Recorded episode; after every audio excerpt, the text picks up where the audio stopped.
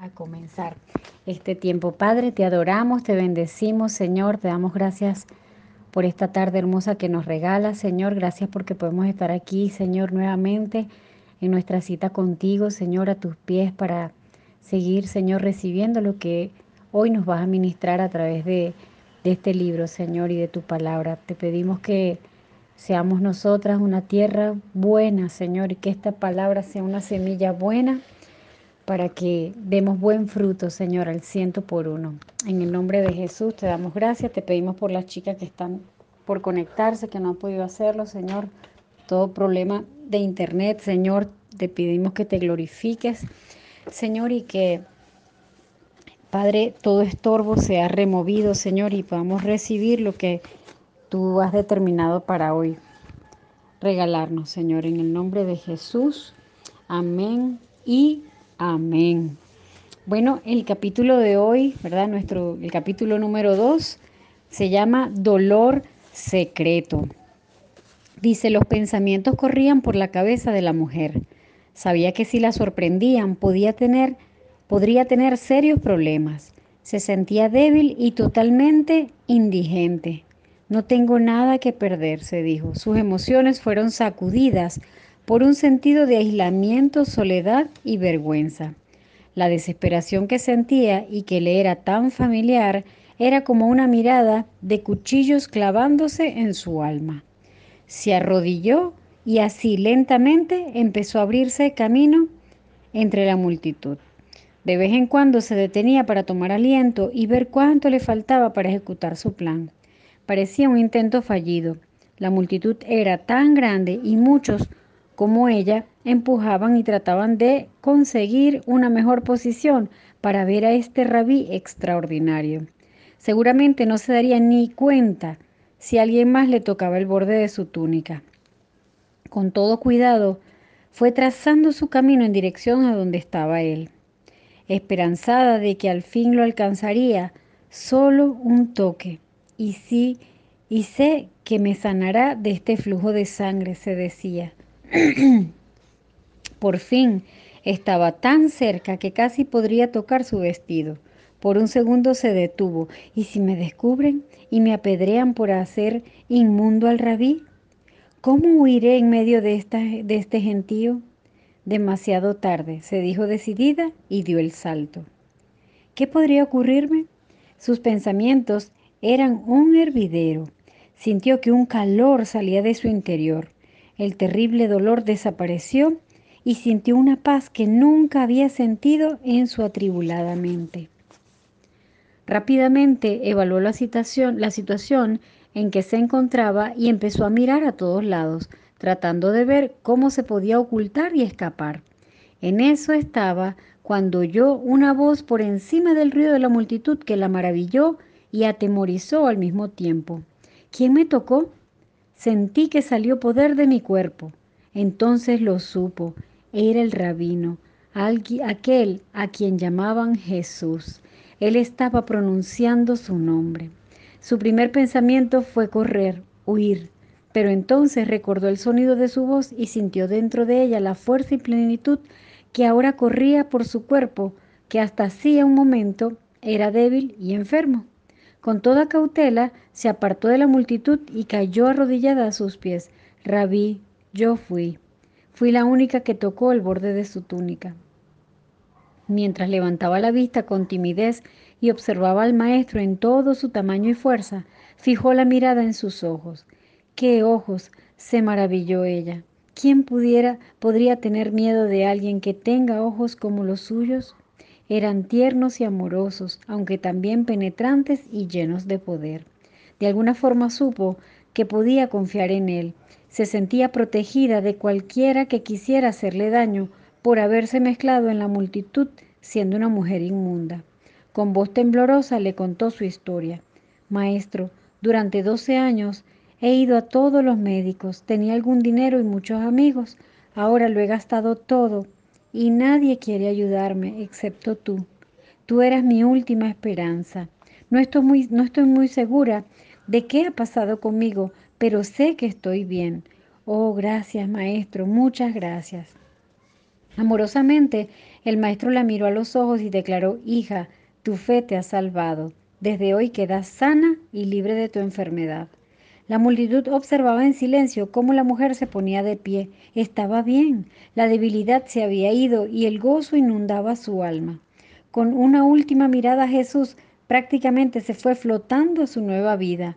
La historia se encuentra en Mateo 9, 20 al 22. Dolor privado en bancos públicos.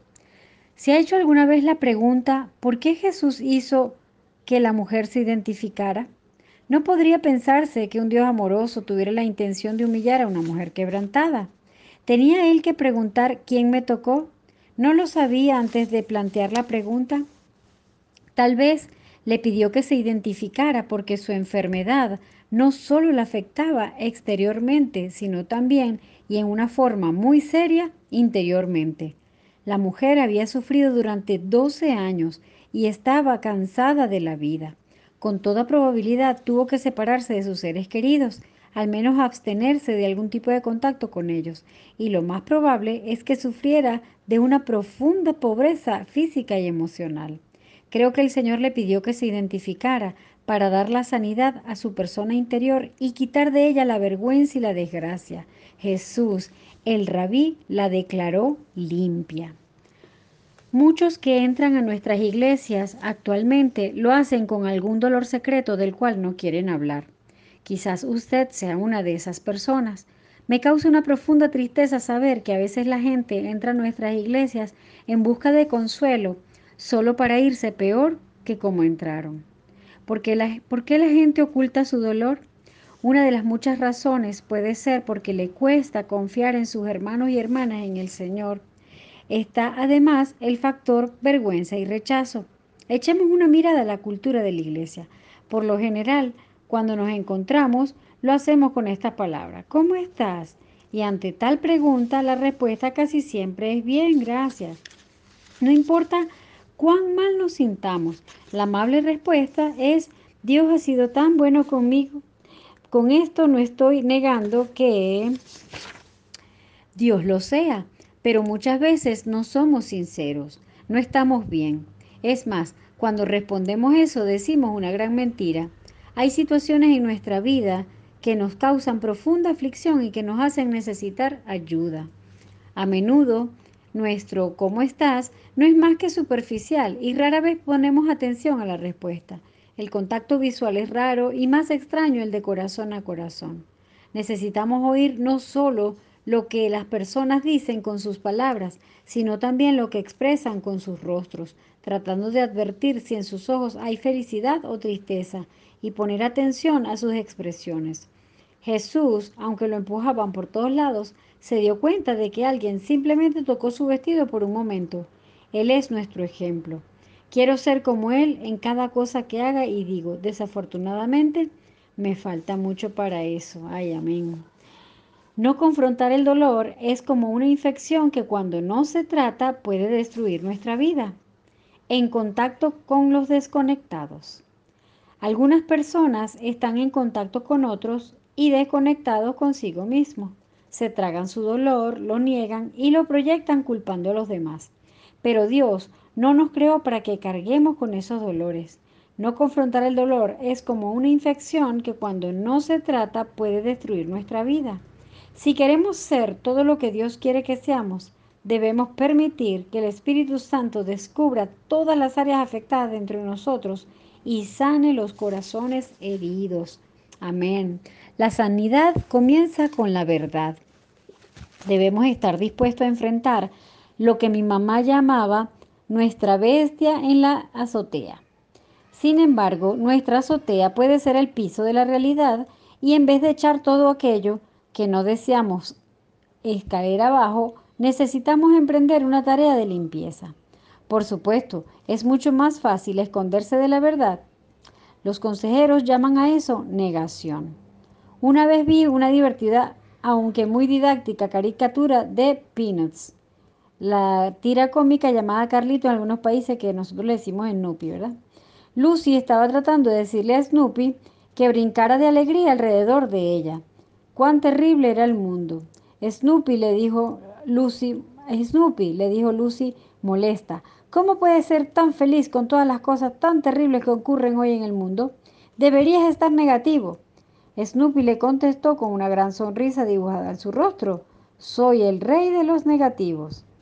Para algunos, negarse es sobrevivir, pero eso no es lo mejor ni lo supremo de Dios. La vida diaria nos enfrenta con mucho dolor y muchas ofensas. La Biblia afirma en Mateo 18:7, ay del mundo por los tropiezos porque es necesario que vengan tropiezos. Nos guste o no, siempre estaremos enfrentados a ofensas y al dolor que causan. Amén. En los primeros días de mi ministerio, cada palabra de crítica, por sutil que fuera, hería mi corazón hasta lo más profundo. El rechazo es una de las cosas que más tienen que enfrentar las mujeres que ministran, como le ocurre a cualquiera en el liderazgo cristiano. Un día, una amiga me llamó para preguntarme qué estaba haciendo. Estoy acostada, le contesté. Me cubrí hasta la cabeza con las sábanas y no pienso salir de aquí. Todos tenemos días como ese. Quizás usted lo tenga hoy. Una de las profecías más importantes que recibí fue, hija, te voy a dar la piel de rinoceronte y el corazón de paloma. Tengo que reconocer que aún estoy en ese proceso. En la introducción confesé mi renuencia a escribir este libro. Tenía que tomar en cuenta el costo porque no todos van a aceptar el mensaje que tiene, que tiene para la mujer. Espero que mi piel siga adquiriendo la dureza de la piel del rinoceronte. Pecados secretos producen vidas insatisfechas. Mucha gente tiene tanto dolor secreto almacenado dentro de sí que cuando se desborda hiere a los que están alrededor suyo. Un día le pregunté a una consejera amiga por qué una persona que conocíamos ambas actuaba de cierta manera. Su respuesta fue Cindy. Esa persona está tan llena de ira que es como una gran esponja totalmente saturada que salpica a todos los que están cerca. Lo importante es que usted no sea quien salpica. Una de mis oraciones favoritas es, Señor, líbrame de pecados secretos y ocultos. Salmo 19, 12. Un amigo mío, un, pastor amigo, sufrió grandemente al romper su amistad con un líder importante y respetado que fue su guía.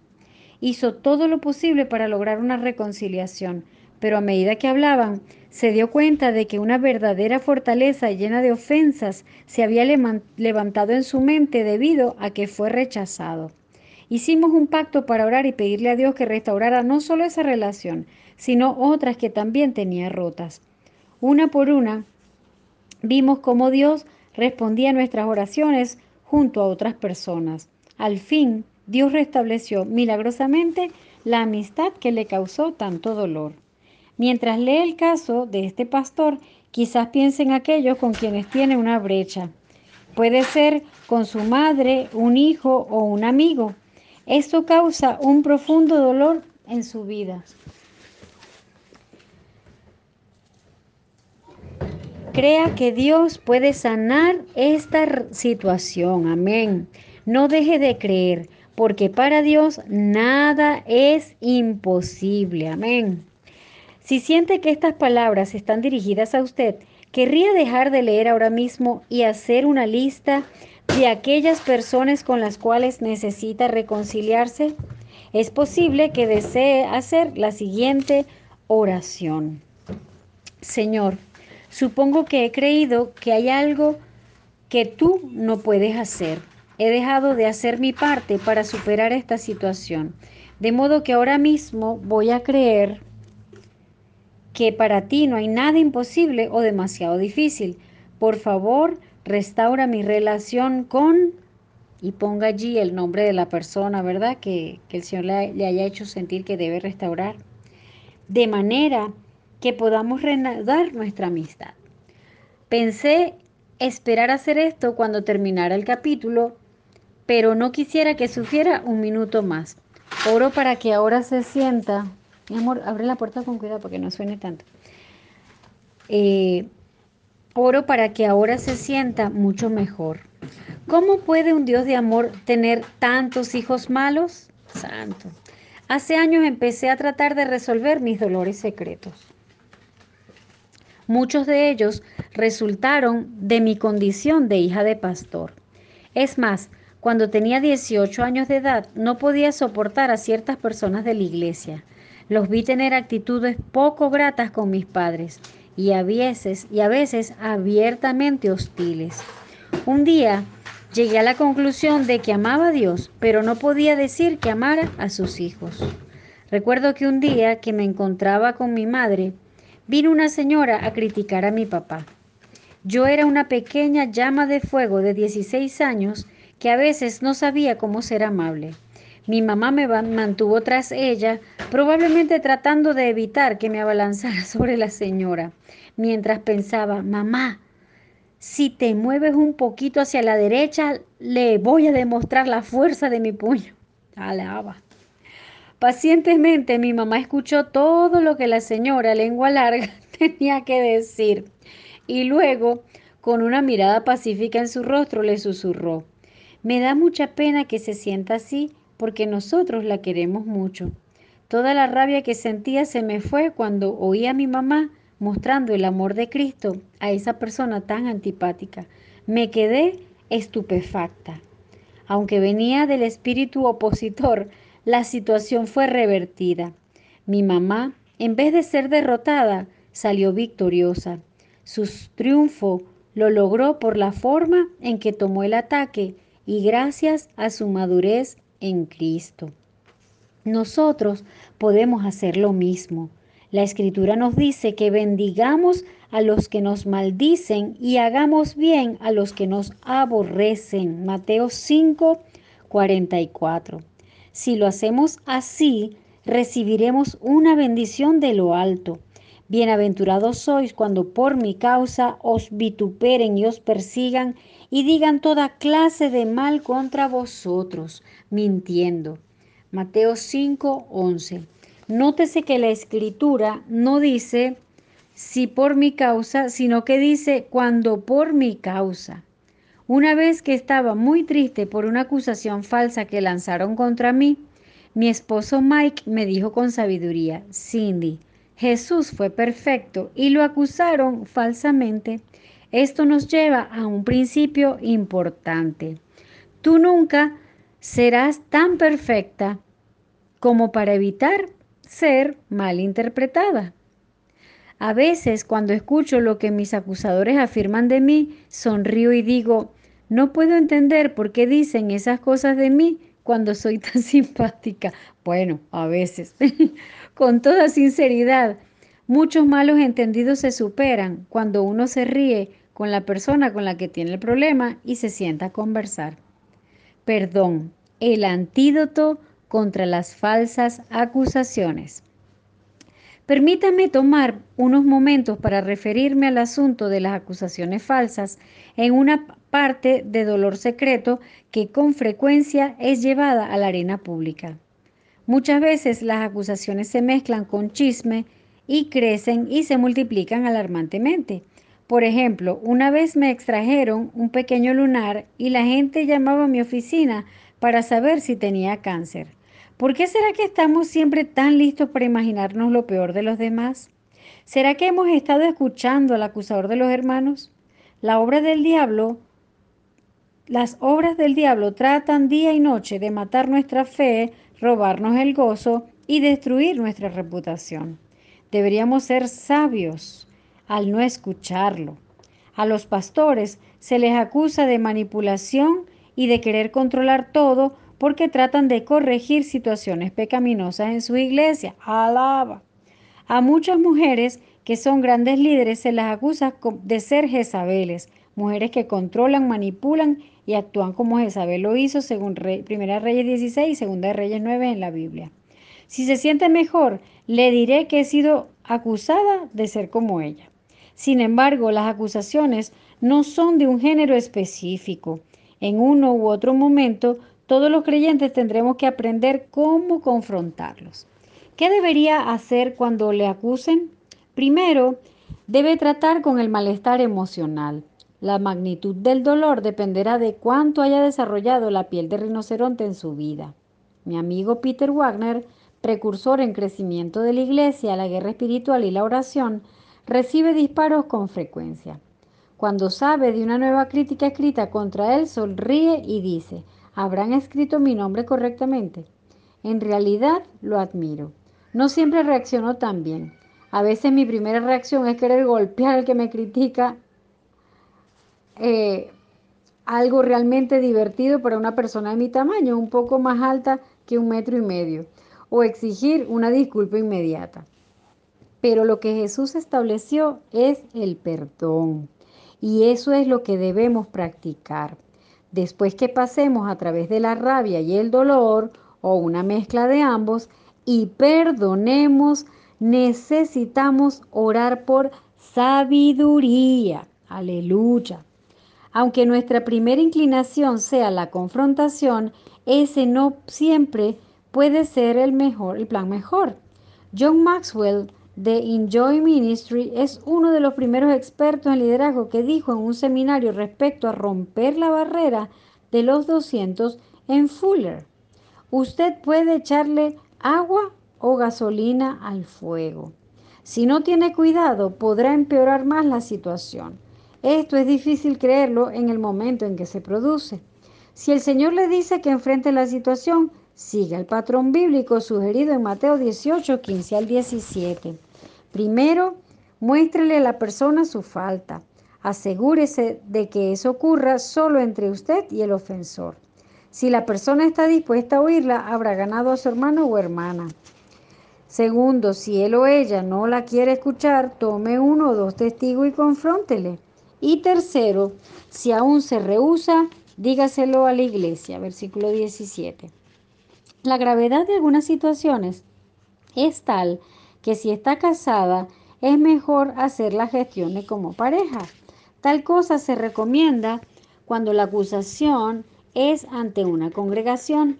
Es posible que también quiera que la acompañe alguien que tenga cierto liderazgo espiritual. Recuerde, Jesús actuó como un cordero llevado al matadero por sus acusadores. Aunque han escrito contra mí y calumniado en la radio, muy pocas veces les respondo a mis acusadores.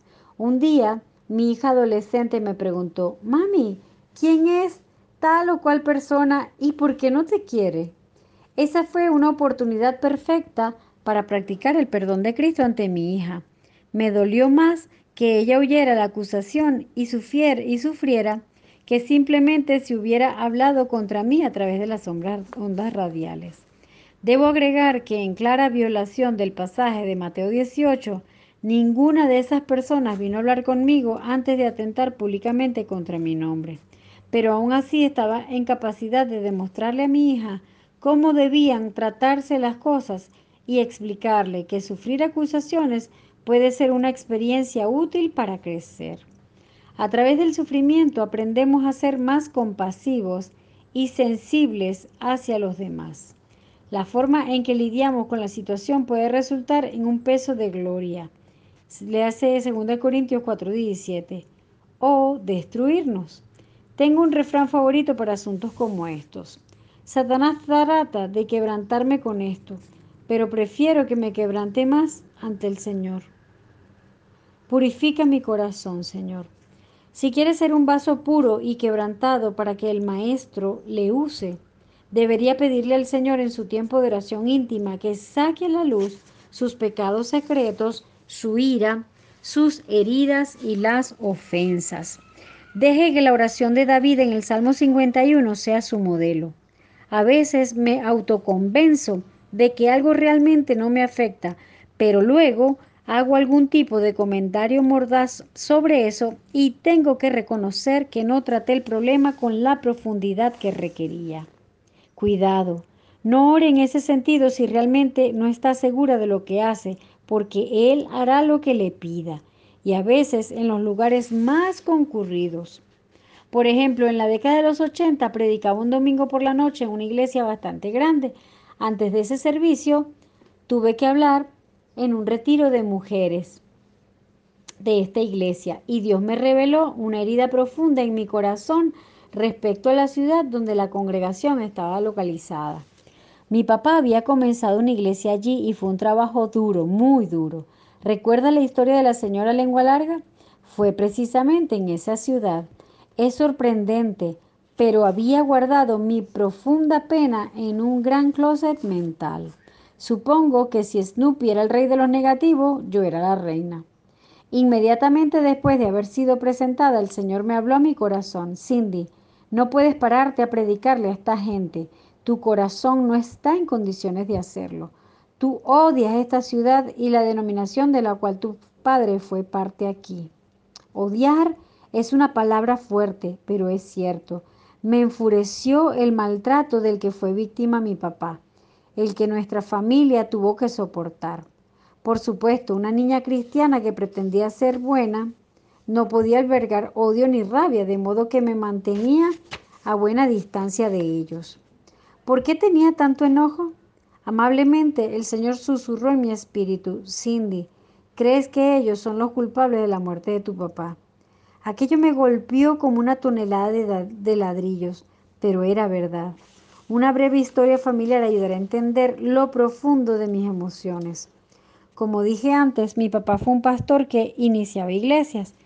Por algún tiempo deseó ser misionero y que la Junta de Misiones lo sostuviera económicamente. Años antes, la Junta nos ayudó con 25 dólares semanales y luego él les presentó una solicitud para un salario regular. Cuando mi papá se reunió en la sede denominacional con las personas a cargo de misiones, se le hizo la siguiente proposición. Alberto, ¿qué le parece limpiar los edificios mientras procesamos su solicitud? Necesitamos una persona que haga este trabajo y usted necesita proveer para su familia. Mi papá era un hombre humilde, aunque tenía una excelente educación y era graduado de un seminario sintió que para él no era indigno transformarse en un empleado de mantenimiento. Así, noche tras noche limpiaba los edificios de la sede de la denominación. A veces yo iba con él a ayudarlo. Nunca lo escuché pronunciar una sola palabra de queja de que el trabajo fuera muy bajo para él. Después de un tiempo sustancial, mi papá volvió a la Junta de Misiones para saber qué había pasado con su solicitud para ser misionero. Aunque numerosas iglesias daban excelentes referencias, su solicitud fue rechazada debido a que una iglesia dio un informe negativo. Para que usted tenga una idea, esa iglesia echó a todos los pastores que había tenido antes de mi padre. Incluso el pastor anterior a mi padre salió a medianoche dejando solo una carta de renuncia en el púlpito. Aun cuando era un lugar difícil, mi padre resistió. La iglesia había crecido e incluso agregó una casa pastoral. Y ahora esa misma iglesia, por la que luchó tanto para construir y preservar, le pagaba con este golpe final a su carrera pastoral. Desde aquel día mi padre no fue el mismo. Nunca volvió a ejercer el pastorado. Aun cuando Dios lo usaba poderosamente con jóvenes estudiantes de secundaria que tenían defectos físicos, nunca se recuperó por completo de ese golpe. Finalmente murió a los 49 años, un mes antes de cumplir los 50. Era demasiado joven para morir. Estaba segura de que su muerte la provocó el dolor y la angustia. Cuando finalmente enfrenté estos sentimientos, sentí como un volcán de emociones dentro de mí. Temblando, le expliqué a la congregación lo que me estaba pasando. Les conté la historia y pedí a los ancianos de la iglesia que vinieran al frente y oraran por mí. Gracias a Dios por, por hermanos tan dedicados en los cuales se puede confiar y lo sensible de sus corazones. Me arrodillé y rápidamente vinieron a imponer sus manos sobre mí. De mi boca fluyó una confesión. Santiago 5:16 dice, confesaos vuestras ofensas unos a otros y orad unos por otros para que seáis sanados. Amén. Necesitaba ser sanada porque estaba llena de un dolor profundo. La razón por la cual la escritura nos instruye a confesar los pecados es porque la confesión es parte del proceso de sanidad. Amén. No es que los pastores sean averiguadores, no, no, no. Es que cuando usted confiesa la verdad que usted saca de la, la tiniebla que hay dentro, las pone a la luz y desaparece. Amén. Dije algo tan feo como esto, Dios, he odiado a esa denominación y a sus líderes. No pudieron haber matado a mi papá en una forma más dolorosa, aunque hubieran usado una pistola para dispararle en la cabeza. Ok, mi amor, ve para allá, princesa, te quedó hermosa. Cierra la puerta, vida. Cierra la puerta, mi amor. Ciérrala. Ajá. Ok. Eh, ajá. No podía creer lo que estaba oyendo que decía. Ajá.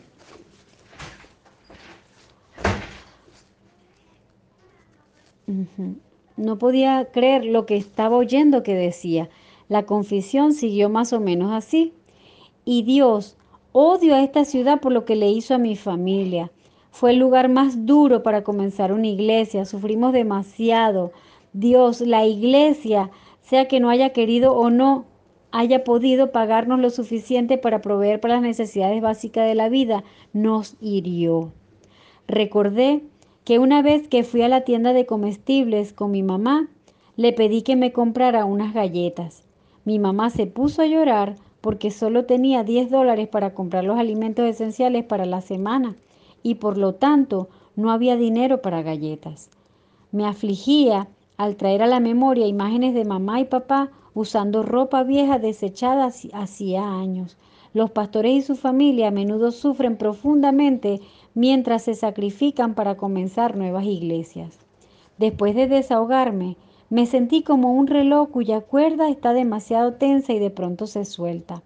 Durante esos momentos pude incluso ver a mi hermano y a mi hermana sufriendo por lo que pasábamos. Gracias a Dios que Él restaura. Hoy cuando escribo estas líneas, mi hermano enseña inglés en China y mi hermana tiene un grado de consejería. Dios es un Dios que redime. Por fin, una gloriosa sensación de paz y gozo llenó mi corazón entre mis hermanos, mientras mis hermanos oraban para que alcanzara la sanidad. En ese tiempo estaba comenzando mi ministerio, pero estoy segura que como resultado a mi disposición de ser receptiva y sincera, Dios honró lo que sucedió aquel día. Desde entonces, Él abre puertas para mí en todo el mundo. Mi padre nunca hubiera podido llegar a ser misionero en esta tierra, pero yo sí y creo en una doble porción de unción para estremecer a las naciones de la tierra. Quizás usted sea pastora o hija de ministro y se siente identificada con esta historia. Muchas veces cuando le la cuento, hijos de líderes vienen a refugiarse a mis brazos llorando. Un pastor de México me habló de los huecos de la suela de sus zapatos y cómo no había dinero para arreglarlos. Aunque pero aunque usted no tenga un ministerio a tiempo completo, quizás igualmente haya sido herido tan profundamente por alguien de modo que nunca volvió a ser el mismo. Para usted escribo este capítulo. No quiero que sufra, pero sobre todo su Padre Celestial no quiere que siga cargando con ese dolor secreto en su corazón. Mi amigo Edgardo Silvoso dice que las personas naufragan en ciertos aspectos y ocasiones en sus vidas y nunca vuelven a ser las mismas. Eso impide su crecimiento espiritual. La primera carta a Timoteo 1.19 lo dice de esta manera, manteniendo la fe y buena conciencia, desechando la cual naufragaron en cuanto a la fe algunos. ¿Cómo recuperarse del naufragio? En innumerables ocasiones, He visto naufragios en las otras personas, aparte de los míos. He visto personas con el don de dar que han sido heridas cuando han dado grandes sumas de dinero a un ministro y éstas fueron mal usadas, sabiéndose más tarde que las personas encargadas de administrarlo no eran honestas ni dignas de confianza. Personas heridas y dañadas en el área de su mayor potencial. He visto pastores que fueron tan heridos que dejaron sus ministerios y nunca volvieron a usar sus dones pastorales. Ahora son personas amargadas con el ministerio y a menos que sean sanadas, sus proyectos pastorales los corroerá el mar de la amargura donde naufragaron. Quizás usted está leyendo, sea una, sea una de esas personas.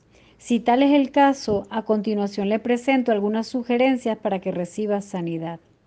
Primero, ore pidiendo que el Espíritu Santo le, le revele cualquier área donde guarda algún dolor secreto. Segundo, prepare una lista de personas y circunstancias en la que haya sido herido, maltratado u ofendido. Tercero, pida a Dios que le dé una o más personas que puedan orar con usted mientras confiesa sus faltas. Por supuesto, puede orar privadamente, perdonar y pedir el perdón de Dios, pero Santiago 5:16 se refiere directamente a confesar nuestras faltas unos a otros. Cuarto, mientras más vulnerable y veraz esté dispuesta a ser en cuanto a la situación y a su nivel de dolor, más a fondo será la sanidad que reciba. Sugerencia útil. Aprovisionese de una buena cantidad de pañuelos desechables porque seguramente los necesitará. Hace algunos años me diagnosticaron un tumor del tamaño de una naranja detrás del ovario. Después que el médico revisó el sonograma, me dijo que había que operar para extraerlo. Le pregunté si pudiéramos esperar 10 días para que mi esposo y yo oráramos pidiendo sanidad. Con escepticismo, me dijo que no habría inconveniente en esperar ese tiempo. Empecé a buscar con fervor sanidad de parte del Señor. Luego un día recibí una llamada telefónica de un intercesor en California y me dijo, busca la raíz, arráncala y sanará. Empecé a pensar en eso. Al principio no tuve revelación acerca de qué me habría herido tanto como para hacer que dentro de mi cuerpo creciera esa gran masa.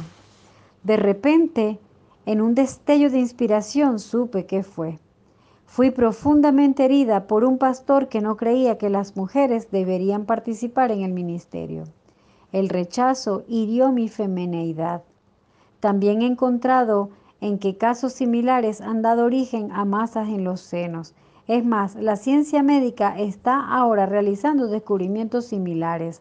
Las mujeres que han vivido con un padre o un esposo intransigente tienen a menudo problemas con tumores fibrosos u otras enfermedades propias de la mujer. Wow.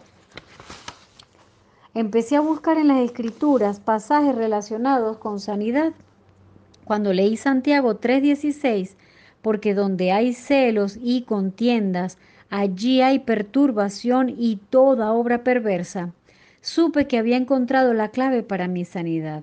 Ya habíamos orado y fui ungida con aceite, pero aún no había hecho esto, confesar mi dolor, mi rabia y mi incapacidad para perdonar a ese pastor o a cualquier otro. Mike y yo invitamos a una pareja a las que nos sentíamos muy cercanos. Me arrodillé y confesé mi dolor en detalle. Cuando decidí hacer esa confesión, no había logrado perdonar realmente a ese pastor aunque lo intenté. Empecé a llorar. Mi llanto era tan copioso que la alfombra se mojó. Cuando terminé, me volvieron a ungir con aceite y le pidieron a Dios que me sanara. Después de la oración, Todavía tenía dolor en mi cuerpo, quiero decir, el tumor presionando mi espina dorsal, pero sentí que algo diferente había dentro de mí. Supe que fui sanada. Cuando volví al médico no lo podía creer. El tumor había desaparecido por completo, gloria a Dios. No solo eso, tuve la bendición de testificarle a mi médico, originario de India, de los milagros que Dios puede hacer. Hay serias consecuencias cuando no perdonamos a otros. Voy a repetir esta parte. Hay serias consecuencias cuando no perdonamos a otros y recibimos liberación del dolor y la amargura provocados por esa situación. Me gusta la ilustración que Ed Sirboso, precursor de la oración para evangelizar, da sobre el perdón. Suponga que un evangelista visita su iglesia y le pide prestado su automóvil. El hombre es un ex drogadicto que aparentemente es usado por Dios de una forma admirable. Más tarde usted descubre que el hombre manejó hasta el aeropuerto, vendió su automóvil y se fue a Sudamérica. Es probable que se enfurezca y se sienta traicionado por el evangelista. Me usó, probablemente explote usted. Era un ministro del Evangelio. ¿Quién debe tomar la iniciativa de perdonar? ¿El ladrón?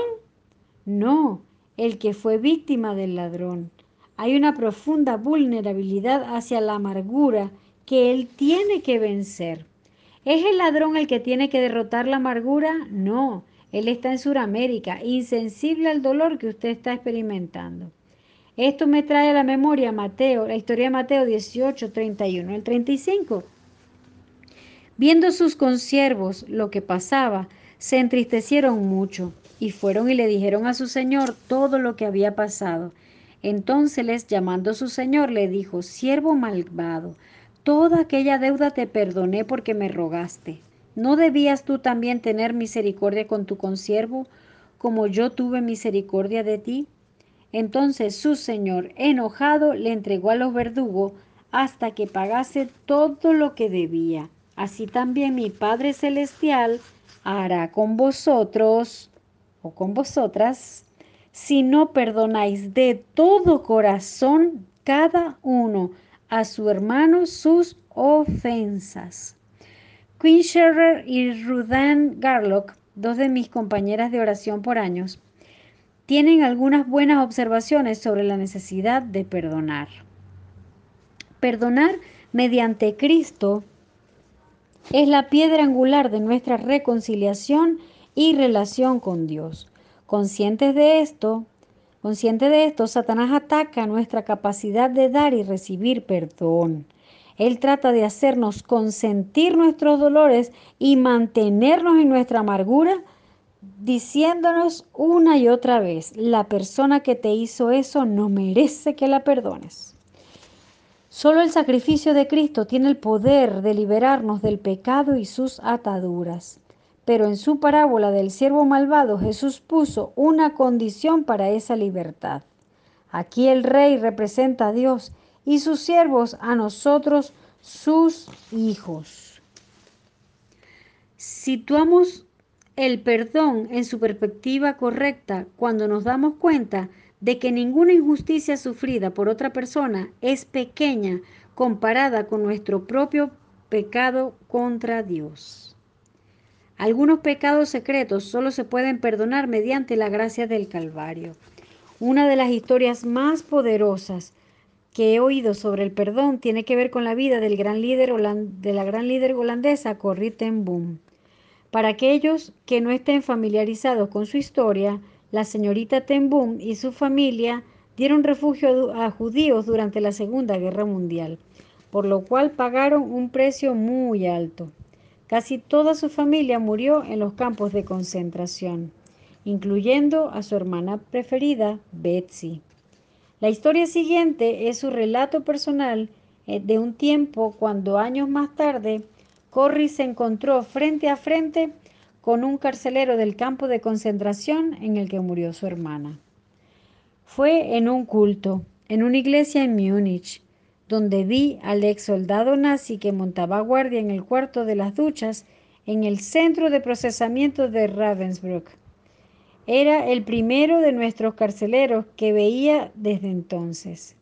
De repente todo estaba allí, el cuarto lleno de hombres que se mofaban, los montones de ropa y el rostro blanco de dolor de Betsy. Cuando la iglesia empezaba a vaciarse, se acercó a mí sonriendo e inclinándose. Cuán agradecido estoy por su mensaje, Fraulein, señorita, me dijo. A decir verdad, como usted dice, él lavó mis pecados.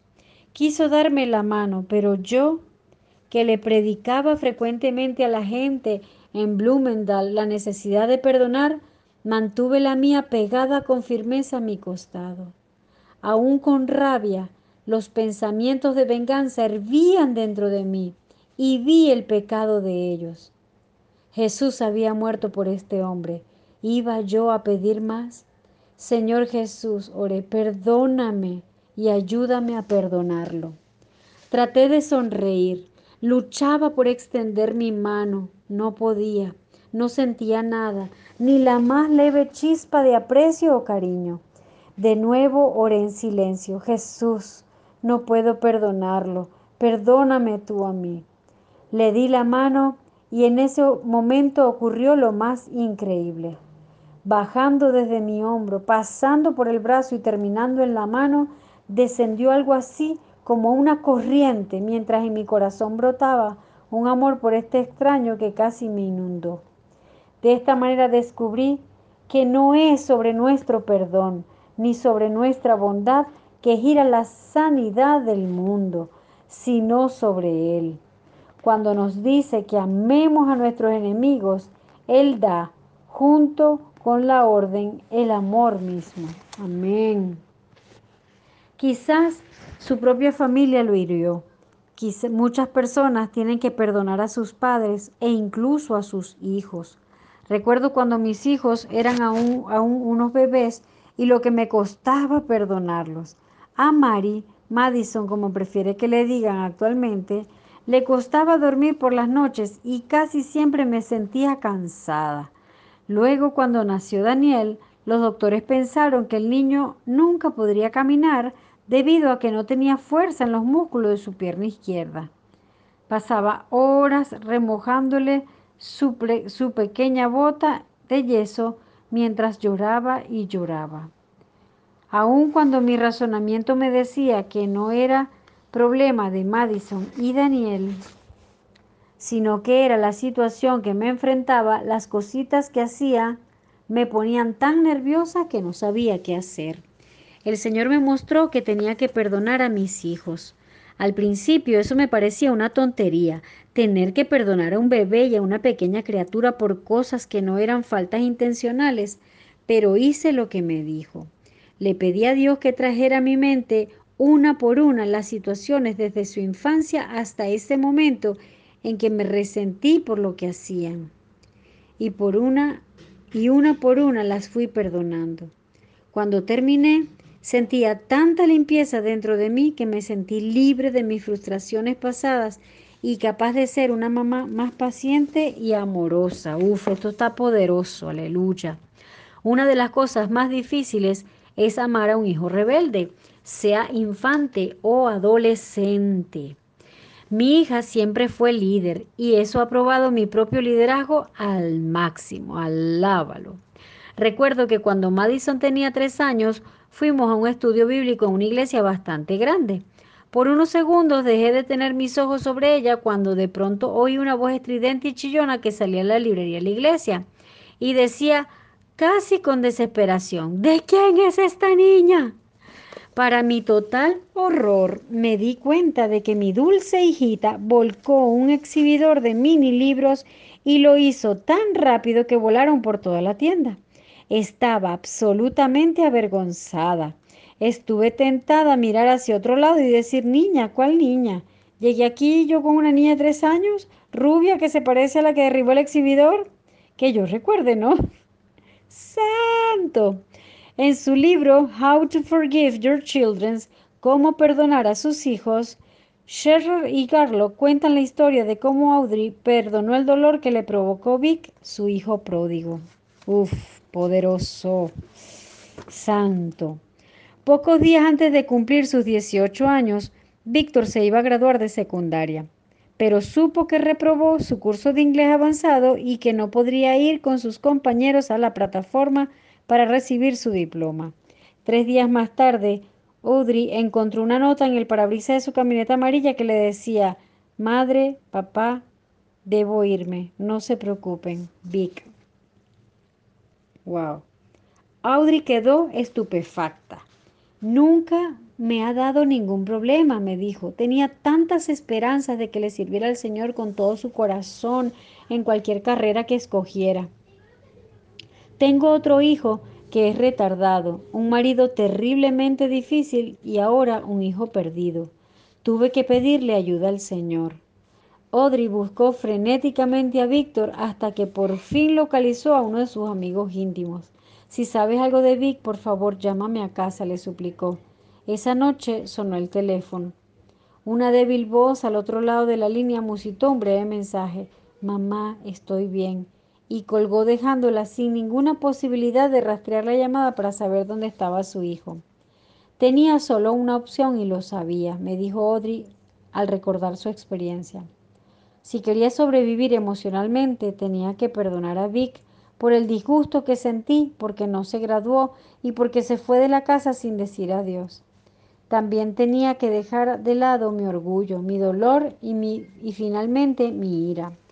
Me sentí torturada por lo que hizo y preocupada por no saber dónde se encontraba. Así que tomé la decisión. Lo perdoné, liberando todos mis sentimientos acumulados y lo encomendé de nuevo al cuidado de Dios. A pesar del cambio de perspectiva de Audrey, el pródigo no volvió a casa de inmediato. Es más, tuvieron que pasar tres largos meses antes que regresara. Dios guió a Audrey a un amigo de Vic porque ella sintió en su corazón que estaban en esa misma área. Cuando al fin lo vio, su hijo estaba delgado, viviendo en un sector malo de la ciudad y usando ropa raída. Las primeras palabras para su hijo fueron simplemente, hola Vic. Él le contestó, hola mamá, te extrañé. Eso fue música a los oídos de Audrey. A veces la restauración es un proceso lento y no se consume con la rapidez de un horno electrónico como quisiéramos.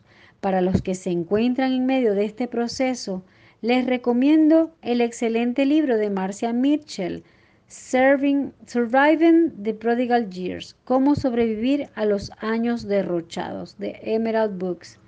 También puede ser de ayuda para perdonar y recibir sanidad del dolor subsecuente estudiar algunos de los libros escritos por Quincher y Rudan Garlock. Son excelentes y profundizan bastante en el área del perdón. Este capítulo ha sido extremadamente difícil porque una mujer nunca alcanzará su potencial, su potencial más alto en el hogar o en la iglesia si no es una persona completa en cada aspecto de su vida. Estoy segura de que le gustará leer el próximo, el capítulo siguiente. Parte de nuestra restauración como personas viene a través de las amistades que cada día Dios pone en nuestras vidas. Padre, en el nombre de Jesús te damos gracias por este capítulo, Señor. Gracias, Padre Santo, por una vez más, Señor, hablarnos sobre la importancia del perdón. Señor, sobre la importancia de entender que el perdonar es lo que nos va a liberar del dolor. Señor, es, es parte importante del proceso de sanidad y de ser libres. Señor, te pedimos en el nombre de Jesús que, Padre, podamos tener hoy durante algún momento, Señor, ese tiempo contigo, Padre, ese tiempo para, wow, abrir nuestros corazones, derramar, Señor, lo que hay dentro de nosotros, Señor, y ese tiempo para obedecerte, Señor, ese tiempo, Señor, que, wow, de verdad, Padre Santo, sé que todas y cada una, Señor, hemos vivido experiencia, hemos vivido heridas, hemos vivido abandonos, hemos vivido, Señor, eh, Padre Santo, eh, wow, situaciones que nos han marcado, Señor, pero en esta hora te damos gracias, Señor. Muchas gracias porque tú vives y reinas para siempre, porque estás vivo y porque tú quieres lo mejor para nosotros, Señor. Así que en el nombre de Jesús te pedimos, Padre Santo, que tú eh, sigas perfeccionando la obra que has comenzado en cada una de nosotras, Señor que siempre, que nos mantengamos siempre, Señor, en corazones dispuestos, espíritu enseñable, Señor. Te lo pedimos en el nombre poderoso de Jesús y en Él te damos gracias. Amén y amén.